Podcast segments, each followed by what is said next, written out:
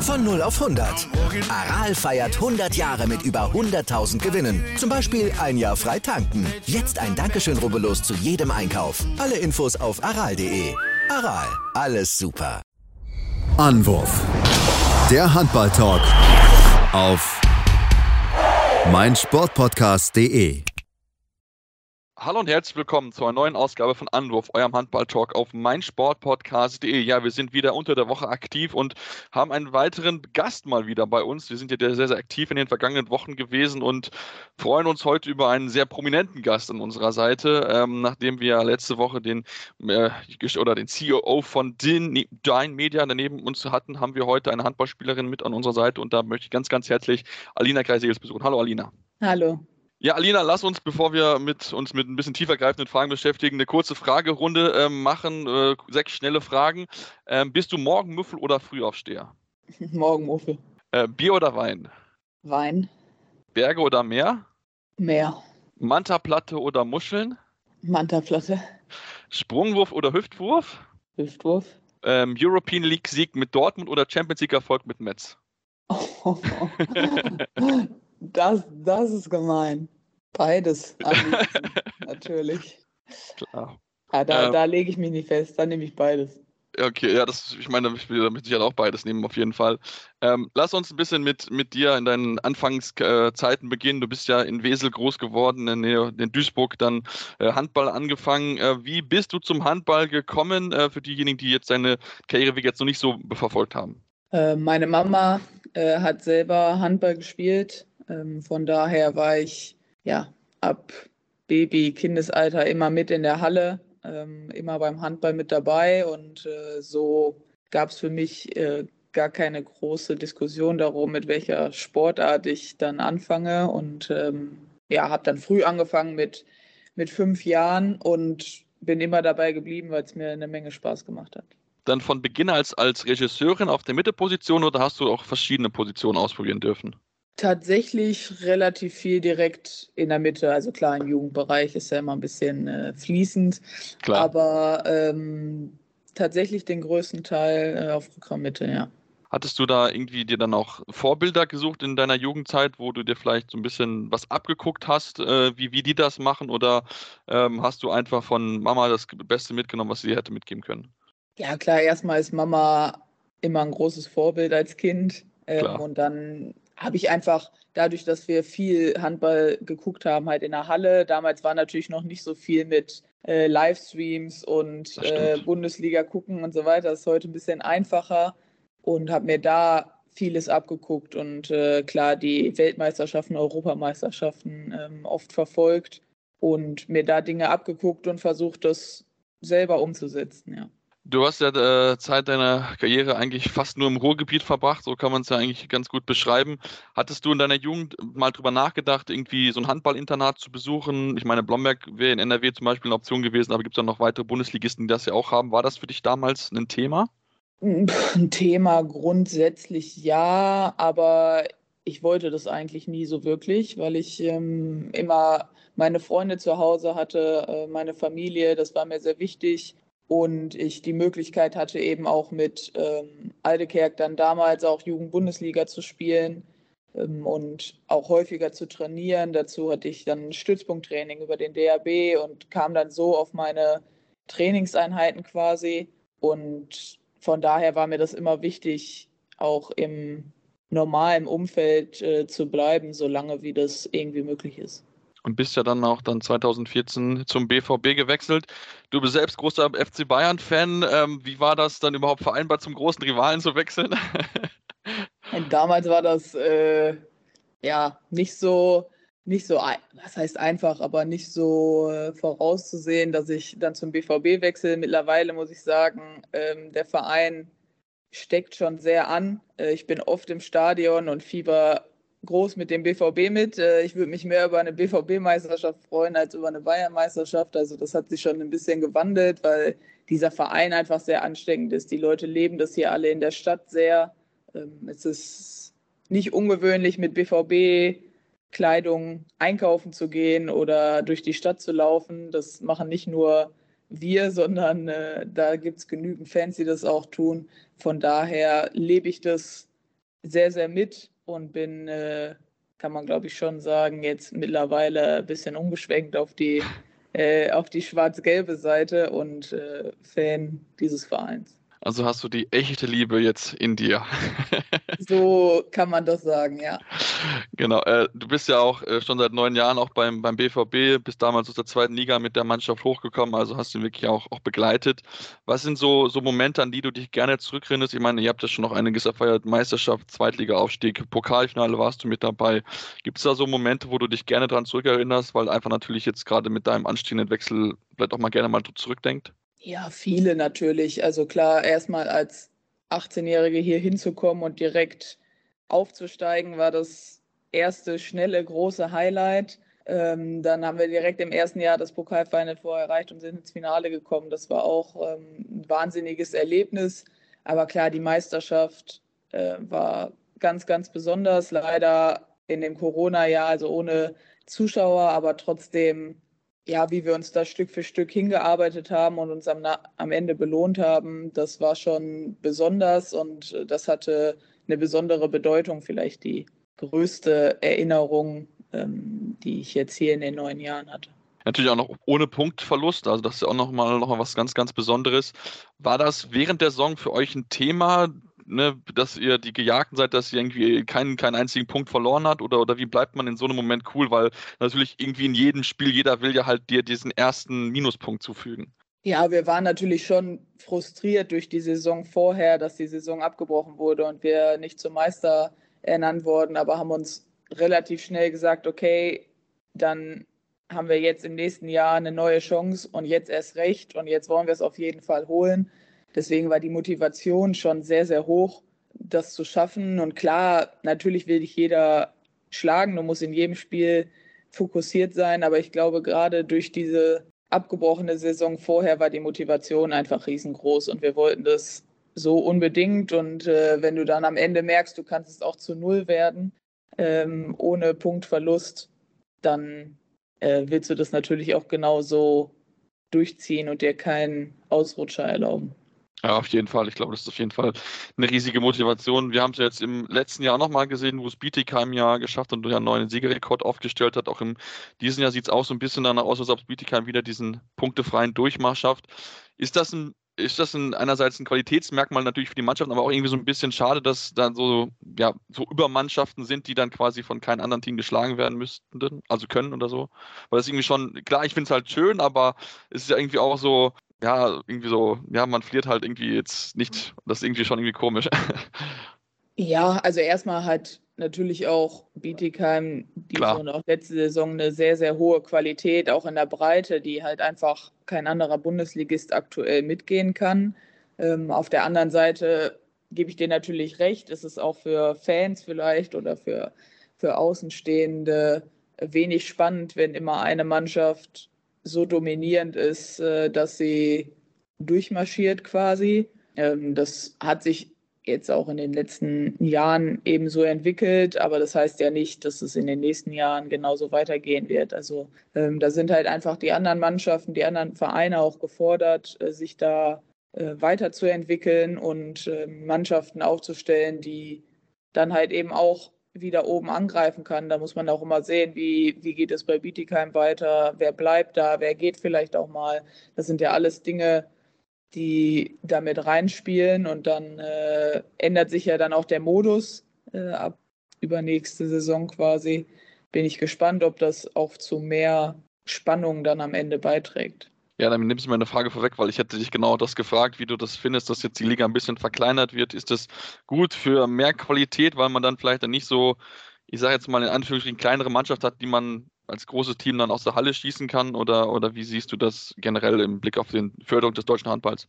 Ja, das hat alles Vor- und Nachteile. Also klar hat es Vorteile, dass man eine Art Hauptrunde spielt und vielleicht noch nicht der Riesendruck da ist, dass, dass viele junge deutsche Spielerinnen ähm, vielleicht auch die Möglichkeit bekommen, dann Bundesliga zu spielen. Auf der anderen Seite kann man sagen, wenn man eine Mannschaft ist, die vielleicht dann die Abstiegsrunde spielt, dann spielst du oder verlierst du ein bisschen die Spiele gegen die großen Mannschaften, die vielleicht auch Zuschauer in die Halle locken.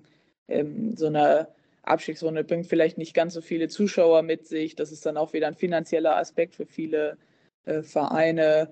Ähm, dann, wie gesagt, das Spannungsthema kann man natürlich aufgreifen. Ähm, am Ende, ich bin eigentlich ein Fan davon, dass wenn die Runde zu Ende gespielt ist und die Mannschaft, die auf Platz 1 ist, hat es dann eben auch verdient, deutscher Meister zu sein in dem Fall, ähm, weil natürlich in den Playoffs immer sein kann, dann fällt eine wichtige Spielerin aus oder vielleicht auch zwei verletzungsbedingt ja. und plötzlich äh, hat man eine überragende Saison gespielt, aber verliert dann eben die entscheidenden zwei Spiele.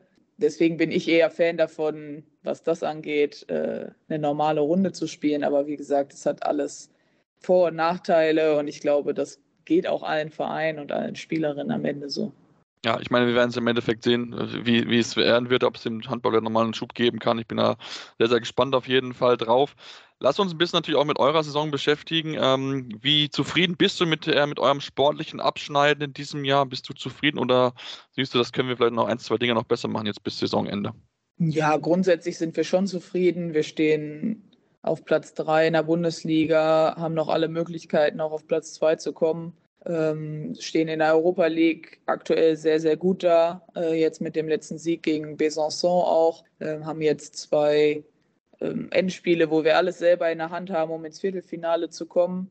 Ähm, natürlich ist das Pokal aus gegen Bensheim sehr, sehr bitter. Da hätten wir uns schon gewünscht, natürlich ins Pokalfinale vorzukommen. Ich glaube, das hätte die Saison auch ein bisschen äh, abgerundet und nochmal auf ein höheres äh, Level gehoben, aber da waren wir einfach nicht gut genug. Äh, von daher, das können wir nicht mehr ändern, aber wir können äh, versuchen, Platz zwei noch anzugreifen und in der Europa League ähm, eben erstmal ins Viertelfinale zu kommen. Ja, gerade das Spiel gegen Besançon, das war ja schon, schon sehr, sehr beeindruckend, wie ihr dort aufgetreten seid. Also das war, also das war schon, ich muss sagen, ich war das schon beeindruckt, muss ich ganz ehrlich zugeben. ja, ich glaube, da haben wir, haben wir schon gezeigt, was wir können und wozu wir grundsätzlich in der Lage sind. Aber es ist halt eben die Schwierigkeit, das jede Woche ähm, auf die Platte zu bringen und jede Woche abzurufen. Unser Kader ist jetzt nicht riesengroß. Das heißt, irgendwann ist es auch oft eine Kraftfrage. Äh, aber ja, ich glaube, da können wir viel Selbstbewusstsein mitnehmen. Und jetzt am Wochenende geht es nach Molde. Äh, also von daher steht da das nächste Spiel an. Mit einem Sieg haben wir dann sehr, sehr gute Chancen auf das Viertelfinale. Genau, wenn ihr den Podcast hört, das Spiel ist dann schon vorbei, weil wir das quasi vorher aufnehmen. Also es wird jetzt äh, quasi erst in der Woche dann danach aufkommen. Aber ähm, ja, wir sind sehr, sehr gespannt auf jeden Fall drauf. Machen jetzt eine kleine kurze Pause, kommen dann gleich zurück, haben noch, noch ein bisschen weitere Themen, mit denen wir sprechen wollen. Nationalmannschaft, dein Wechsel nach Frankreich. Deswegen bleibt dran hier bei Anruf, eurem Handball-Talk auf meinsportpodcast.de.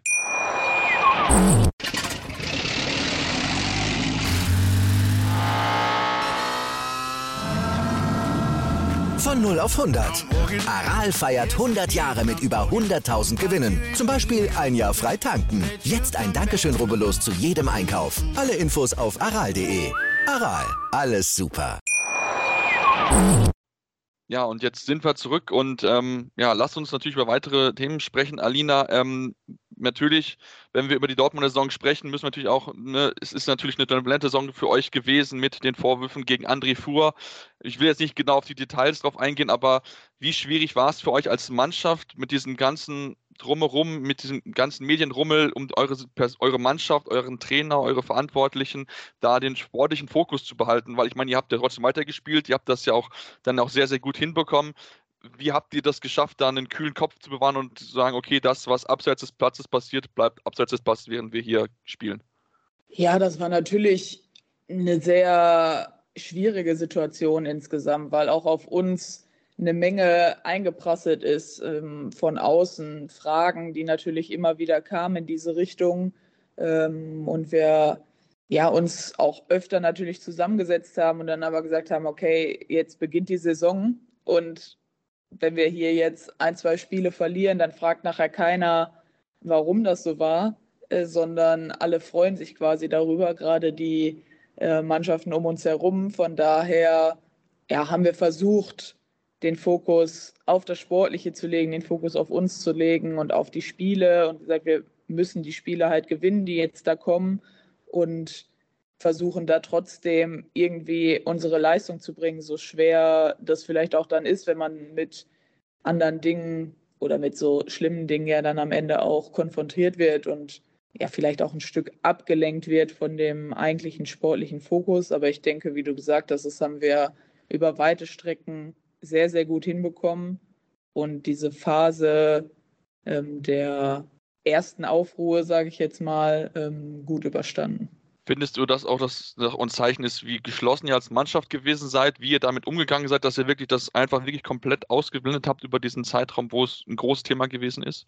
Ja, also ich glaube schon, dass wir als Mannschaft ähm, eng zusammengerückt sind äh, in dem Fall, weil wir gesagt haben, es ist egal, wer jetzt gerade Trainer ist, es ist egal, ähm, was, was da passiert, weil am Ende geht es auch ein Stück um uns und wir haben auch ein Recht darauf, weiter unseren Sport zu treiben und weiter das zu tun, was wir halt so sehr lieben und ja, so halt eben versucht, ähm, damit dann umzugehen und äh, das so umzusetzen.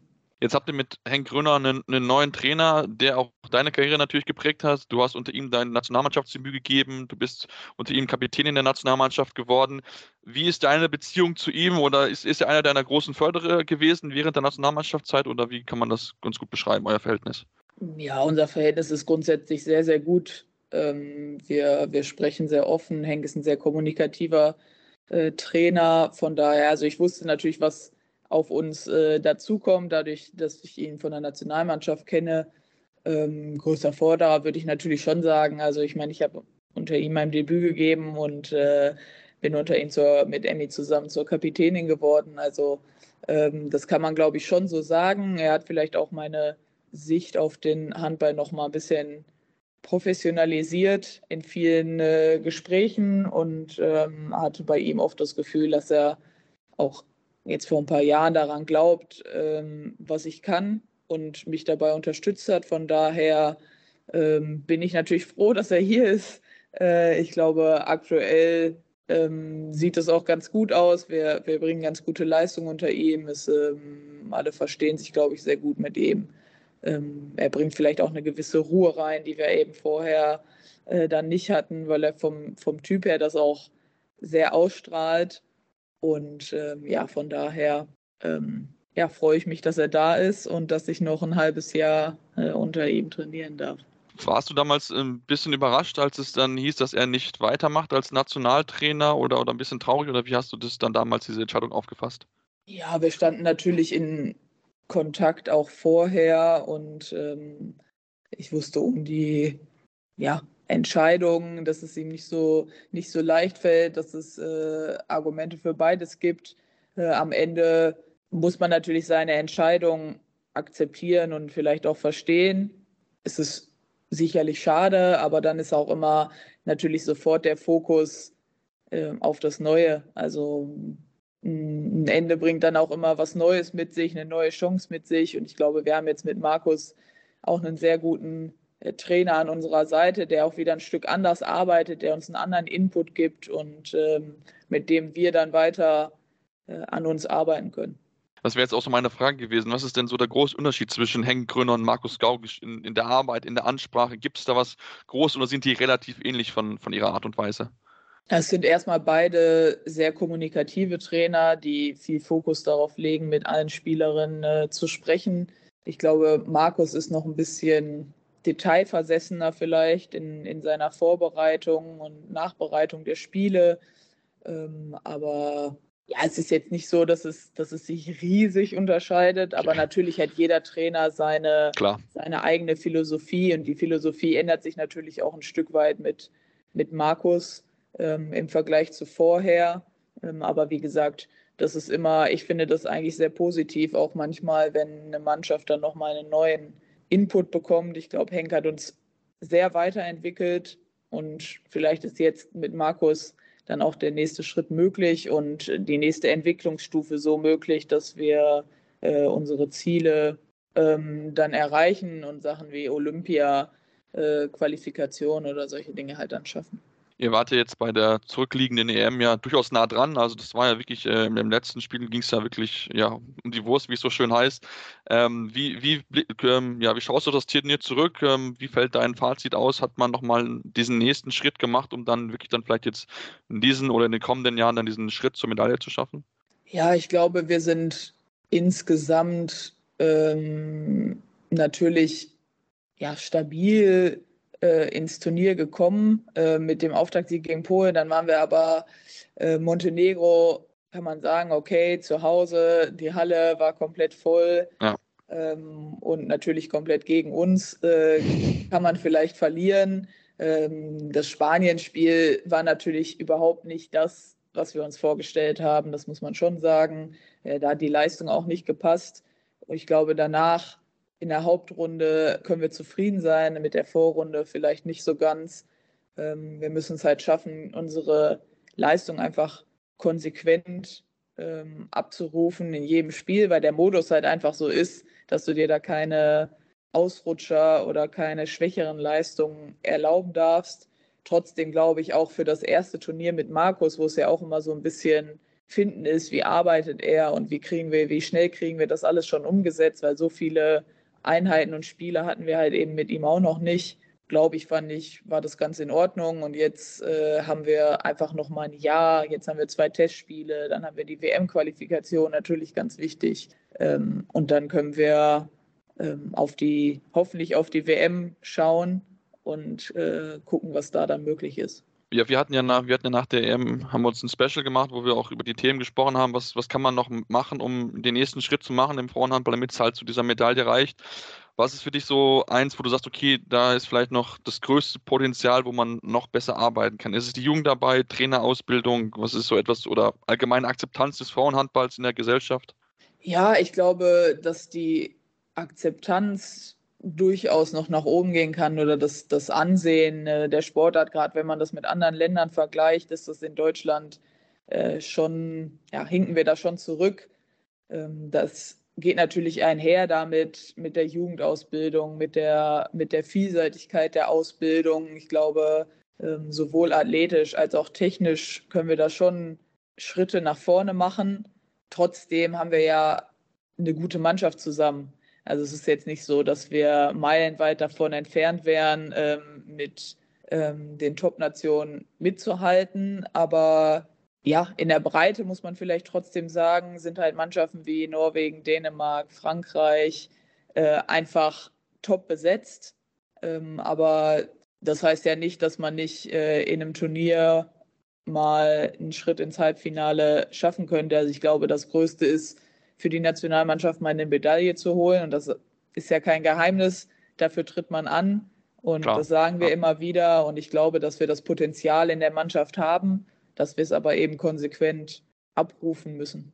Ja, ich meine, Platz 7 bei einer EM, das ist das auch überhaupt nicht Schlimmes. Also ich meine, das war ja wirklich nur, ich glaube, am Ende war es wirklich das eine Spiel, was den Ausschlag darüber gegeben hat, ob man ins Halbfinale halt einziehen oder halt dann nur Siebter wird. Also das war ja wirklich enorm knapp da.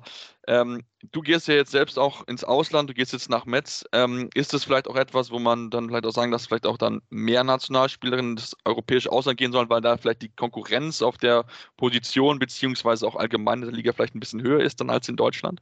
Das kann man durchaus so sehen. Also ich bin jetzt kein Fan davon, immer sofort zu sagen, alle müssen ins Ausland, weil irgendwo muss man vielleicht auch auf die eigene Liga schauen Klar. und äh, schauen, dass die sich weiterentwickelt. Und wenn dann immer alle gehen, ist das natürlich äh, auch schwierig. Aber ich glaube schon, dass ja die Professionalität einfach im Ausland noch mal ein Stück höher ist und ja, da die Möglichkeiten, sich weiterzuentwickeln, vielleicht noch mal ein bisschen größer sind. Und ich glaube auch, dass die Tendenz ähm, dahin geht, dass das alle wollen und dass sie professionell denken und dementsprechend dann vielleicht auch mal ins Ausland wechseln. Du hast dich ja selbst dazu entschlossen, jetzt nach Metz zu gehen. Ich habe es gesagt, im Sommer geht es nach Frankreich. Wann hast du für dich die Entscheidung getroffen, okay, ich möchte jetzt gerne in diesem Sommer ins Ausland gehen? War das so ein Prozess oder ist das irgendwie so, ja, hast du gesagt, okay, jetzt möchte ich unbedingt mal was Neues machen? Ja, das ist natürlich schon ein Prozess, äh, der kommt. Mich reizt halt einfach, regelmäßig in der Champions League zu spielen. Und dazu ist die französische Liga sehr, sehr gut. Metz ist ein Top-Club. Die Bedingungen da sind sehr, sehr gut. äh, drumherum. Und ja, das war am Ende natürlich das, der entscheidende Punkt, wenn man so will. Also der, den Fokus da nochmal aufs Sportliche zu legen und den nächsten Schritt.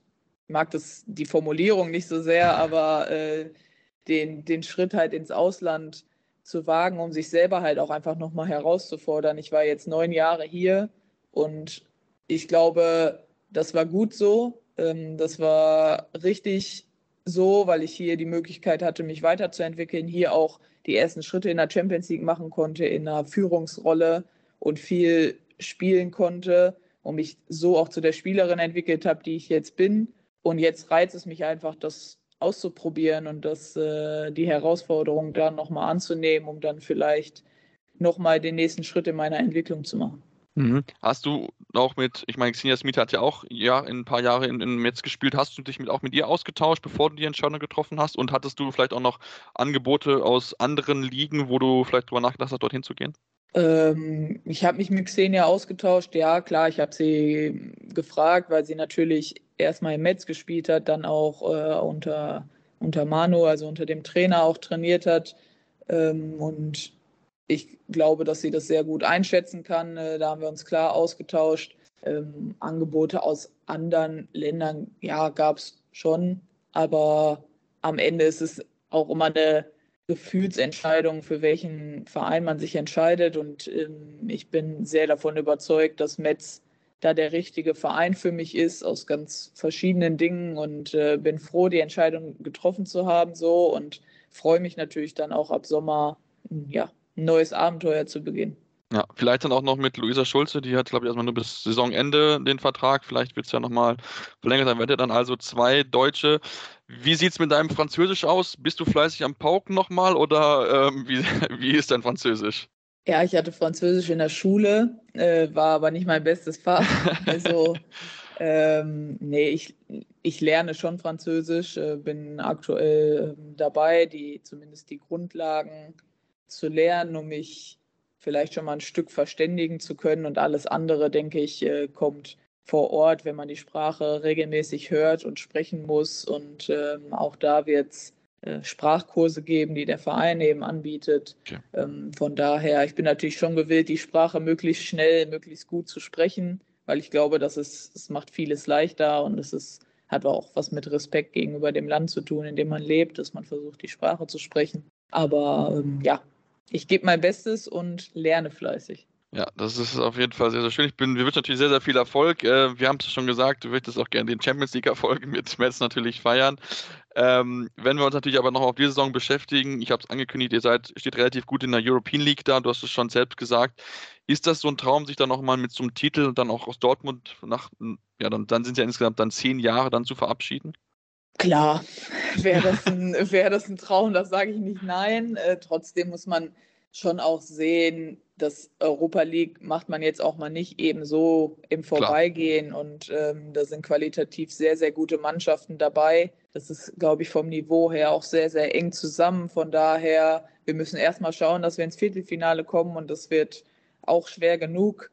Ähm, wir haben uns gegen Molde dann am Ende auch schwer getan. Wir haben lange hochgeführt und plötzlich äh, sah das alles ganz anders aus und gewinnen nur noch mit einem Tor. Also auch das ist nicht zu unterschätzen, das Spiel. Und äh, dann haben wir nochmal das Heimspiel gegen Siofok in der Westfalenhalle, ja. Ähm, also kommt auch alle gerne vorbei. Äh, wir wollen äh, da auf jeden Fall ein volles Haus haben. Aktuell sieht das ganz gut aus, dass wir das hinkriegen. Und ähm, ja, dann ist erstmal Viertelfinale und dann kreuzen wir mit der Gruppe wahrscheinlich mit Herning, Ikast und Nantes, die in der Gruppe weiterkommen. Und das sind beides ja. Mannschaften, die man mal so im Vorbeigehen schlägt. Also da muss man schon ein bisschen äh, realistisch bleiben auch. Also es ist durchaus möglich, gar keine Frage, aber jetzt auch nicht so, dass wir sagen, wir ziehen mal eben ins Final Four ein und versuchen das zu gewinnen. Ähm, das macht sich halt eben auch nicht so leicht. Nee, definitiv nicht. Aber ich meine, du hast angesprochen, das Spiel gegen Seofog, das ja das Rekordspiel werden soll das wäre mit Sicherheit auch nochmal so ein Riesen-Highlight, wenn da dann eine fünfstellige Zuschauerzahl sein müsste, gerade nach einer Phase, wo halt auch wenig Zuschauer ja gewesen sind in der Corona-Zeit. Ja, absolut. Das wäre ein Riesen-Highlight für uns alle. Vor 11.000 Leuten zu spielen, wäre schon bombastisch gut. Und ähm, ja, aktuell, wir machen viel Werbung, wir versuchen die Leute alle in die Halle zu bekommen. Der Verkauf läuft ganz in Ordnung, würde ich sagen. Also ich weiß nicht, wie viele Tickets gerade verkauft sind, aber es sind schon sehr, sehr viele. Also wir werden auf jeden Fall schon mal eine große Kulisse haben. Ob es dann am Ende 11.000 sind, wird man sehen. Aber ähm, das wird auf jeden Fall nochmal ein Highlight-Spiel, wo wir uns total darauf freuen. Auch, dass der Verein gesagt hat, okay, wir machen das, wir unterstützen euch da und äh, wir geben alles, damit die Halle voll ist. Das ist, glaube ich, auch ein Zeichen des Vereins in Richtung Frauenhandball, wie sehr sie das unterstützen und vielleicht auch ein Vorbild nachher für die Nationalmannschaft, wenn wir die Heim-WM 2025 in der Westfalenhalle spielen, ähm, dass wir auch da die Halle möglichst immer komplett voll haben. Ja, auf jeden Fall. Also das wünschen wir euch natürlich, dass ihr das hinbekommt. Der Rekord ist ja 8700 1997. Also es wird mal Zeit, eine, eine neue Zahl da aufzustellen, den deutschen Zuschauer zu reaktivieren. Auch damals Dortmund. Also von daher, die Potenzial ist durchaus da. Und das ist ja auch direkt vor einem Bundesligaspiel. Da kann ja der ein oder andere Fußballfan, der sich da schon mal drauf einstimmen, auf dann abends Fußball auf jeden Fall. Seid ihr dann auch dann abends beim Fußball oder äh, müsst ihr dann äh, erstmal dann Regeneration dann vielleicht gucken, ein bisschen Sky nebenbei? Ich denke, dass, also zumindest ich, äh, auf jeden Fall im Stadion sein werde, ja. Also das bietet sich natürlich das an. klar. Ja. Das äh, ist ja auch nur ein Katzensprung entfernt und zeitlich passt es einfach sehr, sehr gut. Von daher ja. werde ich ja. da schon im Stadion sein. Ja, ich glaube, es sind zu Fuß vielleicht fünf oder fünf Minuten oder so. Das ist wirklich, wirklich ein Katzensprung. Also von daher, wenn ihr reinhört und noch kein Ticket habt, schnappt es euch und äh, ja, unterstützt die Damen und seid beim Rekord mit dabei. Wir werden auf jeden Fall dann darüber berichten hier bei uns im Podcast. Wir danken dir ganz herzlich, Aline, dass du dir Zeit genommen heute hast, um bei uns Gast zu sein und über deine Karriere und deine Zukunft zu sprechen. Für dich natürlich alles, alles Gute auf dem Weg nach Metz beziehungsweise auch mit der Nationalmannschaft. Dankeschön. Und ihr dürft natürlich weiter in unserem Podcast folgen, auf dem Podcatcher eurer Wahl, Spotify, iTunes, dürft ihr uns gerne Rezension schreiben, gerne fünf Sterne, aber gerne kurz Kritik, was können wir besser machen, woran können wir arbeiten. Ihr dürft uns folgen auf Social Media, Facebook, Twitter, Instagram mit dem Handle Anwurf. Gerne auch Vorschläge bringen, wen wir mal als nächstes interviewen sollten, denn das wollen wir jetzt viel regelmäßiger machen als in der Vergangenheit. Und dann hören wir uns dann spätestens zur regulären Ausgabe wieder hier bei Anwurf, eurem Handball-Talk auf meinsportpodcast.de.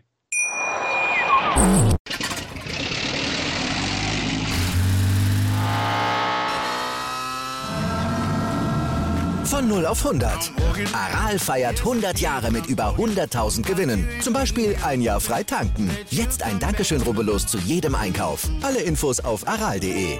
Aral, alles super. Ich habe mich natürlich schockverliebt, weil die war wirklich ganz, ganz klein. So begann die Mensch-Hund-Beziehung zwischen Christina und Tierschutzhund Frieda. Und wie es danach, nach dem ersten Moment der Verliebtheit, so weiterging und welche Klippen es danach zu umschiffen galt, das hört ihr in der neuen Ausgabe von Iswas Dog, dem Podcast für harmonische Mensch-Hund-Beziehungen. Iswas Dog? Mit Malte Asmus. Überall, wo es Podcasts gibt. Anwurf. Der Handball-Talk auf meinsportpodcast.de.